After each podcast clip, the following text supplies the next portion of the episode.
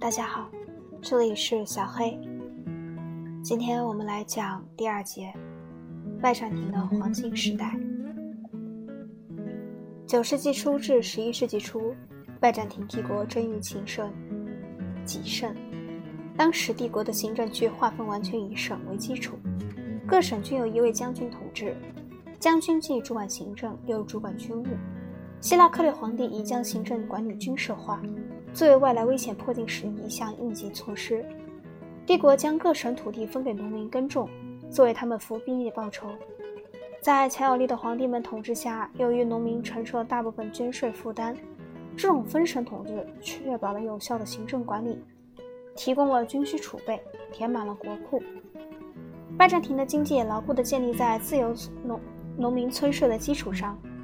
这种村社同大地主的庄园一起发挥着作用。自希腊罗马古典时期以来，在残存的城市中心，工匠的技能水平很高。阿拉伯作家描写了拜占庭的手工艺品，尤其是奢侈品的质量，因为只有中国的工艺品能与之媲美。自欧亚大陆各地区运进君士坦丁堡的大量货物同样很重要，它们是黑海地区的奴隶和盐，印度调味品、香料、宝石。埃及的纸莎草和粮食，中国丝绸和瓷器，以及西方的银、熟铁产品、亚麻布、棉花、毛织品。政治、经济、军事实力增长，拜占庭皇帝们能够发动再征服战争。战争虽不像查士丁尼所发动征服战争那样野心勃勃，却更为实际可行。他们重新收复克里特岛和塞浦路斯岛，制止阿拉伯海军对爱琴海域的侵袭。帝国的疆土扩大到叙利亚北部、亚美尼亚和古鲁吉亚。巴尔干半岛北部的保加利亚人一直是帝国威胁。1014年，巴希尔二世在巴尔干半岛北部取得决定性胜利，从此被称为屠杀保加利亚人的刽子手。这一时期在文化上是一个稳定的、和谐一致的时期。拜占庭人人称自己为罗马人，但希腊语无论作为书面语还是口语，都是帝国通用语言。随着被再次征服的克里特岛上的穆斯林和巴尔干北部地区的斯拉夫人的皈依，宗教的和谐一致也得到进一步的促进。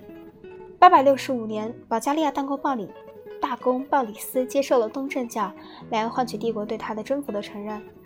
以后几年里，拜占庭传教士为保加利亚人提供字母表，将圣经译成了保加利亚语，并制定了斯拉夫人的礼拜仪式。大约与此同时，就像基辅公国的俄罗斯人那样，塞尔维亚人也皈依了东正教。拜占庭皇帝和东正教主教之间互相支持的密切关系，使帝国更加稳固。教会从属于国家的原则是传统公认的。皇帝不仅自称为奥特克拉特及君主，而且自称是艾萨波罗斯特罗，艾艾沙波斯特罗，即相当于传道的人。十世纪选举君士坦丁堡大主教的仪式中，明确规定了这种从属关系。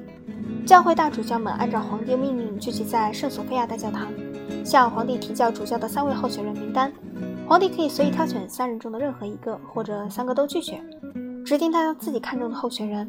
这种候选人需得到大主教承认，认为能胜任其职才行。然后在就职仪式上，根据皇帝和上帝旨意，宣布教会的新领导当选为主教。总之，在这几个世纪中，由于同西方和穆斯林世界逐步形成了一种适度的和平共处的关系，拜占庭是稳定、强大、富裕、自满和相当倾向于闭关自守的。这些特点使联想起下章将要提到的明朝统治下的中国。下一节我们去讲拜占庭的衰落。